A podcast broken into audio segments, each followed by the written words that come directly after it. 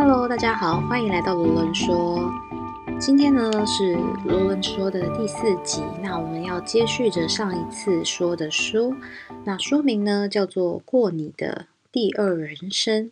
那这边先前情提要一下，这一本书呢算是职场心灵励志书。那它的内容其实就不外乎是，呃，一个主角，然后他在职场上面的工作多年，但是呢，他迷失了自己。那上一段呢有讲述到说他经历了一些奇幻的旅程。那今天呢要继续讲下半部分。其实呢，上次有讲到说他遇到了一个农夫，然后农夫呢交给他了一个种子，然后并且跟他讲说，你在你的生命当中会感到迷惘，并不是因为你呃就是正在虚度光阴，或者是因为你处在一个很不好的时候，而是你失去了掌握一些很重要的东西。那其实后面会说到这个东西就叫做意义。因为他曾经可能我们在成长的过程当中，或是在整个人生的体验的过程当中，我们遇到某些事情会感到开心，会感到快乐。每一个人都会说：“我想要快乐，我想要每天都高高兴兴的。”但事实上，你会随着你的人生体验越多，你你会发现说，快乐它并不是一个非常值得追求的情绪。像我自己到现在，其实我最想要的是平静，因为我会觉得快乐它是一体两面的。就是之前有跟大家说过，我非常相信一体两面说。那每一次很快乐相聚或者是很开心的事情的时候呢，我会把我会选择就是比较。平静的去面对他们，然后把这样的温暖存放在心里。但他不能每天都非常嗨嘛，就是你知道每天都那么那么快乐，其实也没什么作用。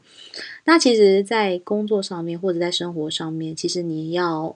呃不迷失方向，就是你要找到你想要你的天命在哪里，还有你想要选择的你这一辈子，你现在这个阶段的意义在哪里。所以，不管你在做什么事情，有的时候你可能会觉得是因为你的工作啦，是因为你身边的人，然后让你没有办法很开心，让你没有办法很高兴。但事实上，回归到你自己呢，回归到了哦，你自身的生活，或者说自身的思考上面，真的就自由了吗？像其实我觉得我在前一段时间在工作上面算是比较。束缚的状态吧。然后我常常就是下了班之后，或者是呃，明明就是周休二日，可是我我的脑子没有办法停下来，然后还是会一直在想工作的事情，或是一直停留在一些比较负面的情绪上面，没有办法转换掉。那当然每个人个性有所不同，可是有一些人的无力感，或者是说其实工作上也没有发生什么事情，或者说其实。呃，在恋情当中，或者是家庭里，没有发生什么事情，可是，呃，平淡或者是没有生活的刺激感，它就是一个很大的事情。但事实上，呃，这本书它会告诉你说，你在你做的每一件事情当中，其实你应该要先了解自己。你觉得做什么事情是有意义的？那个意义，它会伴随着热情，而且它会产生源源不绝的动力。这也帮助了你在选择人生的工作上，或者是选择人生伴侣上，会有很大的助力。因为其实不一定，比如说我喜欢服务人，我不一定一定要去做服务业才可以发挥这个所长，但是我必须要在我现在在做的事情当中纳入这个因子哦。OK，那其实呢，下半部分的时候，上一次就是说到说，呃，Josh 他要种种子嘛。然后呢，他发现了说，其实不能够将种子种在过去，也不能够将种子种在未来。那其实他唯一可以做的事情，就是很明显了，就是要种在现在。那 Josh 他就在想说，他他的目标其实就很清晰了，他想要回到现在的工作岗位。那于是，在假期结束之后，他就回到了现现在的工作岗位，并且呃，跟他的。老板去做了他经历的一些奇幻旅程的汇报，其实他的老板是非常非常高兴，非常非常开心迎接 Josh 又重回了他的怀抱，因为他知道 Josh 是一个非常有热情，而且是他启发了他之后会动力满满的一个人。其实我相信每一个企业或者说每一个组织都非常的需要有这样的人。甚至你仔细观察，有可能就是你本身，有可能是其他的朋友或者是同仁，在每一个组织当中总会有这么一这么几个人，他们本身就散发着可以感染别人的能力。可能是他的，可能是他的工作 style。也许他非常的精炼，也许他非常的不拖泥带水，然后也许他非常的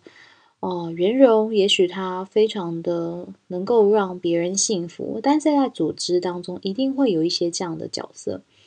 然后让一些比较没有意见的角色会觉得，哎，怎么好像就很容易被他吸引，或者是很容易被他带动。那其实 Josh 他就是一个这样的角色，因为他非常的有哦行动力。所以呢，他的老板是非常开心，他可以回到组织当中的，也很高兴他想清楚，而且并且就是准备好，就是在他的岗位上，然后再继续付出努力。但在这边，其实我想要跟大家分享一小段故事，就是你有没有也在你的职场上面也遇到这样的一个主管呢？就是在你他看得出来你你遇到了一些瓶颈，然后并且在一些私人的谈话或者是。职场上面，然后给了你一个很重要的一盏光明灯。讲光明灯会不会 太太民俗？因为我我觉得我自己是一个很幸运的人，虽然我也有待过觉得很混乱的环境，那其实，在现在来说，还是道行非常浅的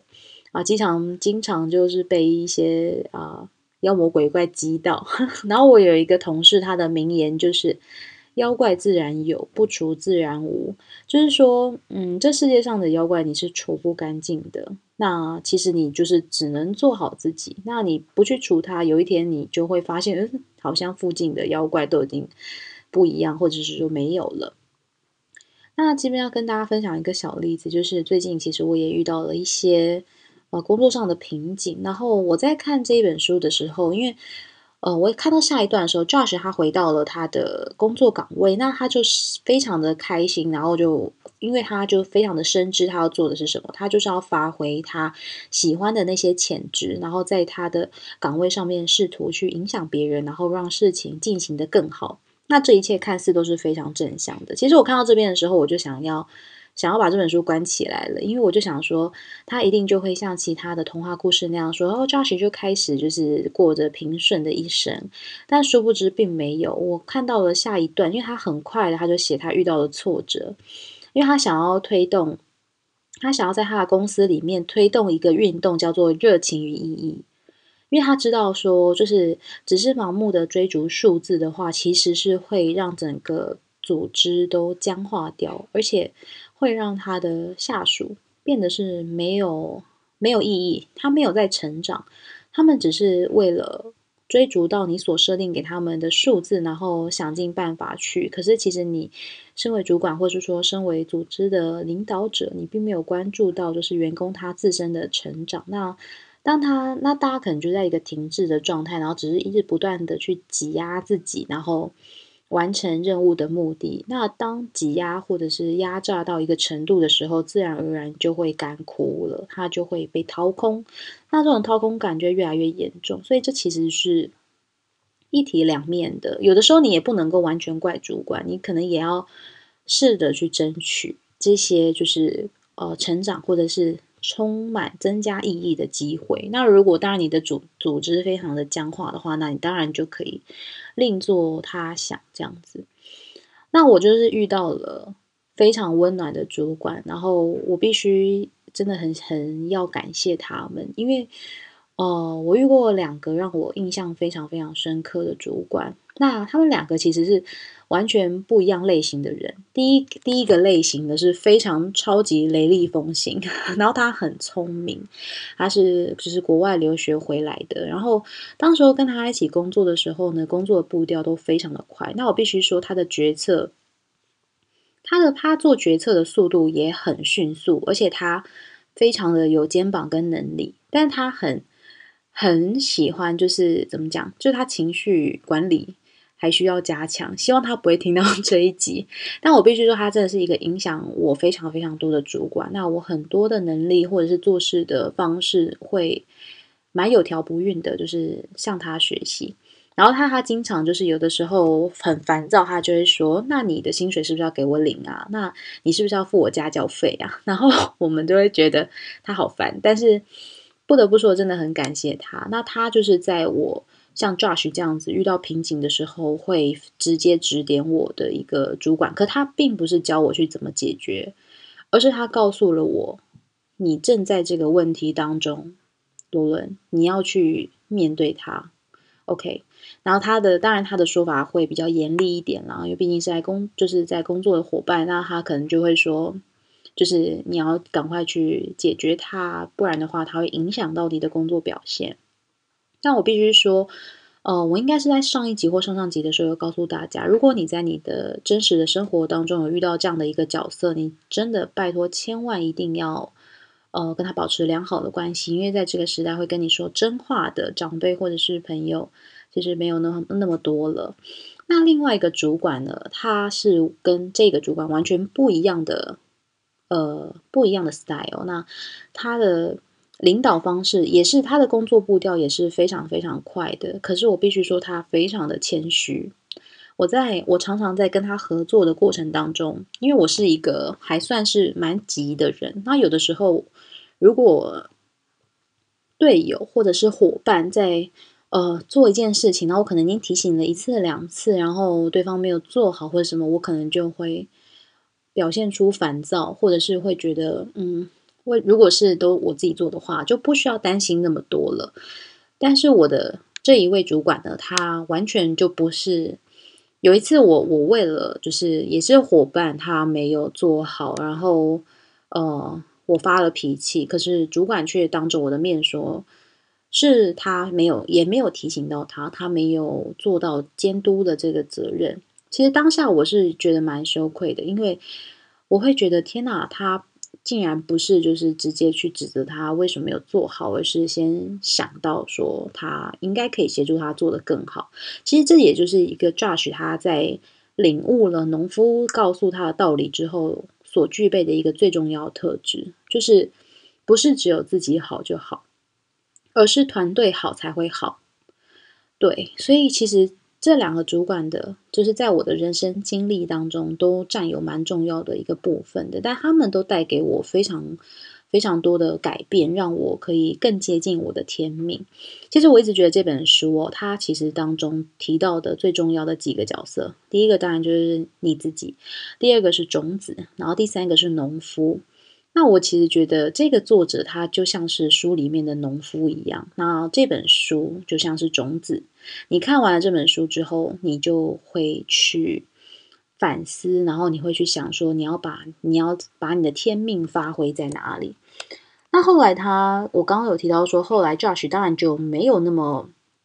顺利了，就是他他开始做出一些绩效之后，然后就当然就会开始引来很多的嫉妒啊，或者是一些恶意。那我想这些也不只是在职场上面了，生活当中一定也会有这样子的状况去产生。但是 Josh 他非常清楚的一点是他要做的事情，以及他为什么要这么做的初衷。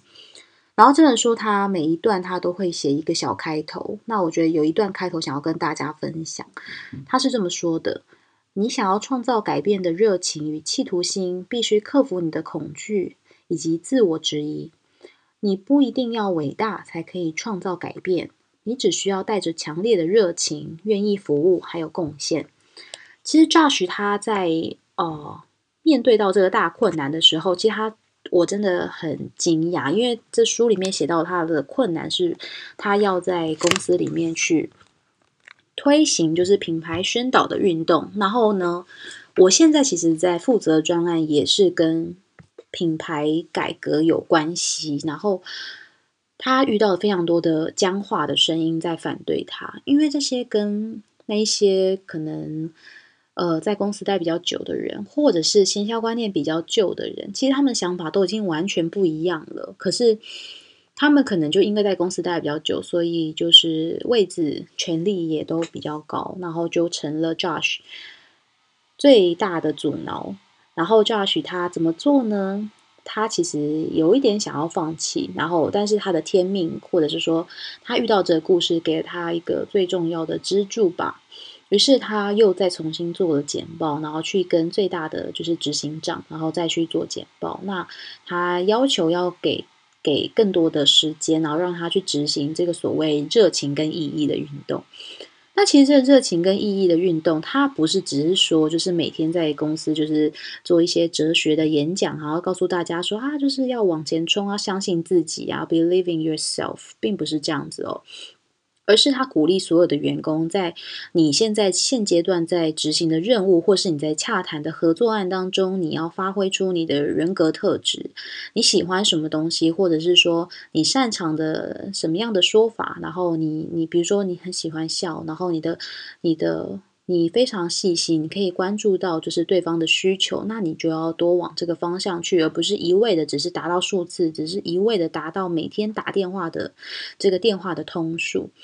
当你开始这么做的时候，其实对方也会感受到很大不同。那当每个人都开始这样子做的时候，就是很多人会对这个品牌感到不同。所以其实不得不说，Josh 真的是一个非常怎么讲？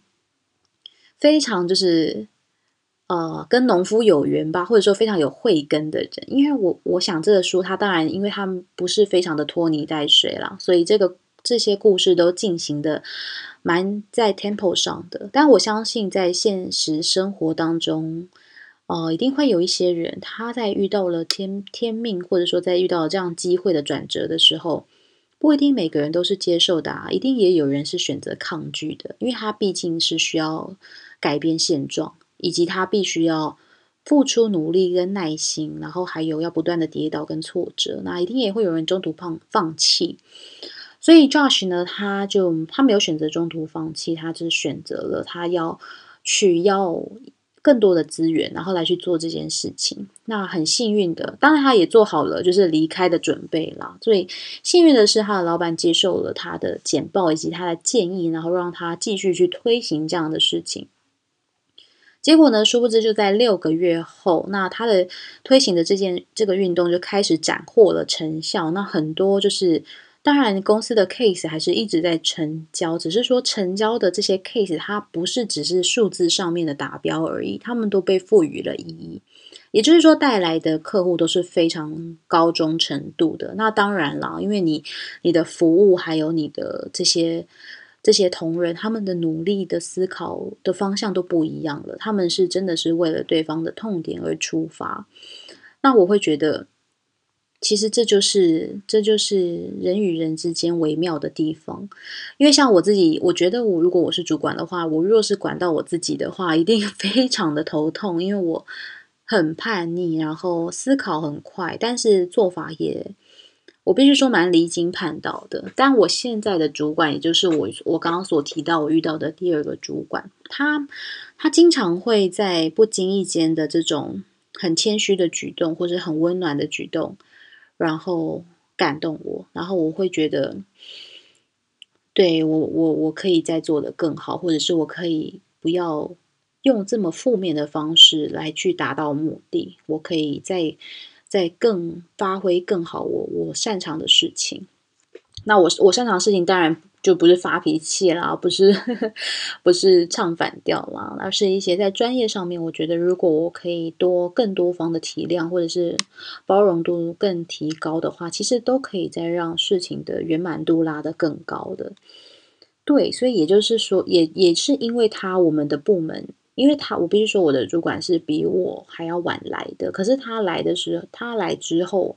我觉得我们部门的。凝聚力真的是慢慢开始有，而且我们的很多比较散乱的想法，因为有可能我有的时候因为专案很多，我就做我的，然后我同事做同事的，但是也因为他的他很有经验，然后系统化的管理，所以再加上他本身是一个很有温度的人，所以我们就越来越步上轨道，然后越来越有整体性，然后。可以做的事情当然就越来越多，跟越来越好。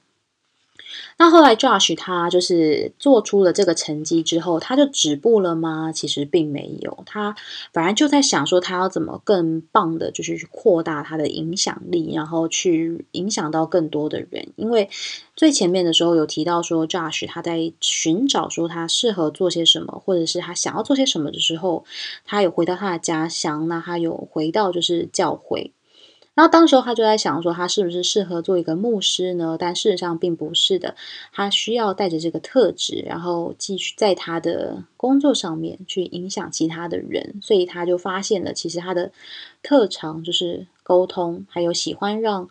别人感感染到，然后改变风气。然后他发现，其实只要是。有施展这样的一个魔法，他们的他的同仁呐，还有他的这个部署的生活，还有职场发展，都会展开大大的不同。所以他自己也就是回收到了很多很多的善意，然后他的老板或者说他们的品牌也完全会。就是完全因为他的这些做法啦，然后也都斩获了很不少的好处，这样子就是大家会觉得说哇，这个品牌很特别，然后他们的服务非常特别。但其实我觉得回归到现代，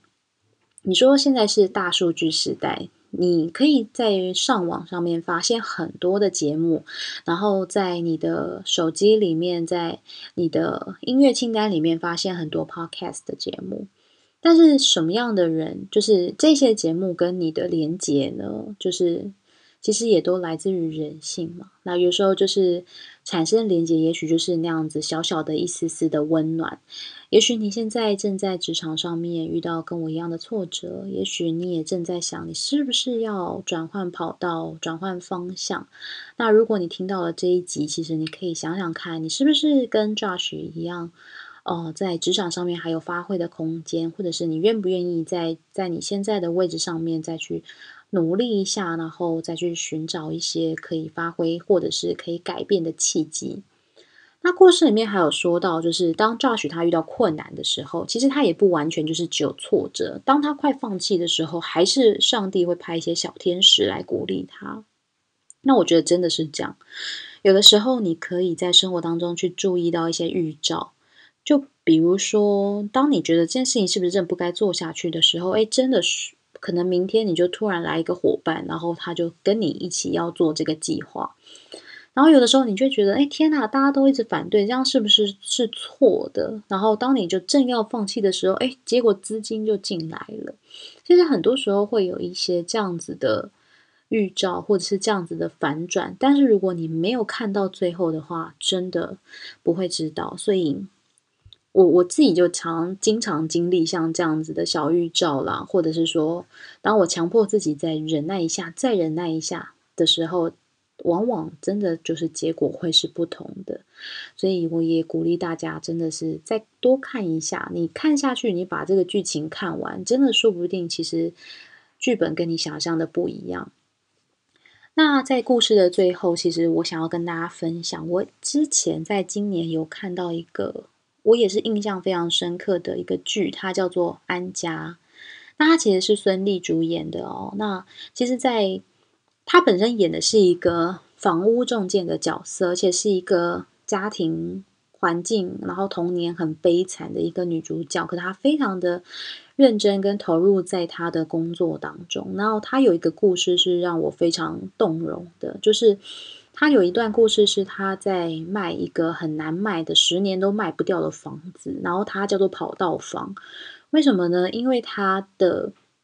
它中间有一个房间，它是直接在你的房子外面的，也就是说，你可能公寓的可能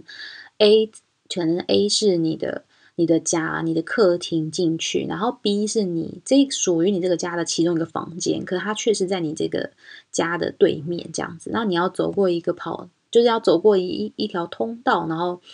才会到这个 B。就你的房间是在外面的，很像是你的邻居这样子。那这个房子当然就因为它的结构非常奇怪哦，所以就很难卖出去。结果呢，这个主角女主角她就叫房四锦，她竟然卖出去了。那当时候她在介绍给这个妇产科的医生的时候，她就说。他做了很多很多的功课，然后很多的这种小细节，虽然有些网友说很戏剧化，可是我觉得非常的感动。就是他先跟他介绍了一下他这个 A 的家里面的格局啊，什么什么的。OK，他就是一个正常的房子，然后也符合这个妇产科医生他的需求。结果后来他就问说：“哎，那我先生的房间在哪里？”结果，呃，房四景就带他走出房门，走出家门呐。然后结果妇产科医生就说：“啊，怎么竟然在家里的外面这样子？”结果呢？他就跟他讲说：“先别急，你先走出来看一下。”结果那个通道就是墙壁的两侧贴挂满了是表框，然后是那个妇产科医生的小儿子画的画。那当然这个成本很高啦，而且你还要在那个墙上面打打洞啊，然后钉上钉子，要把画挂上去。其实我觉得是不太可能。不过他他就是这么拍的，但我觉得细节非常的感动，因为当那个妇产科医生。问他说：“哎，你是哪边弄来我儿子的画的？”他就说：“我昨天在清你们家的垃圾，然后我发现有很多你你家的小朋友的东西都被丢了，我觉得很可惜，我把它捡起来。然后其实我觉得就是像这样的小动作，我不是说要做的那么夸张，而是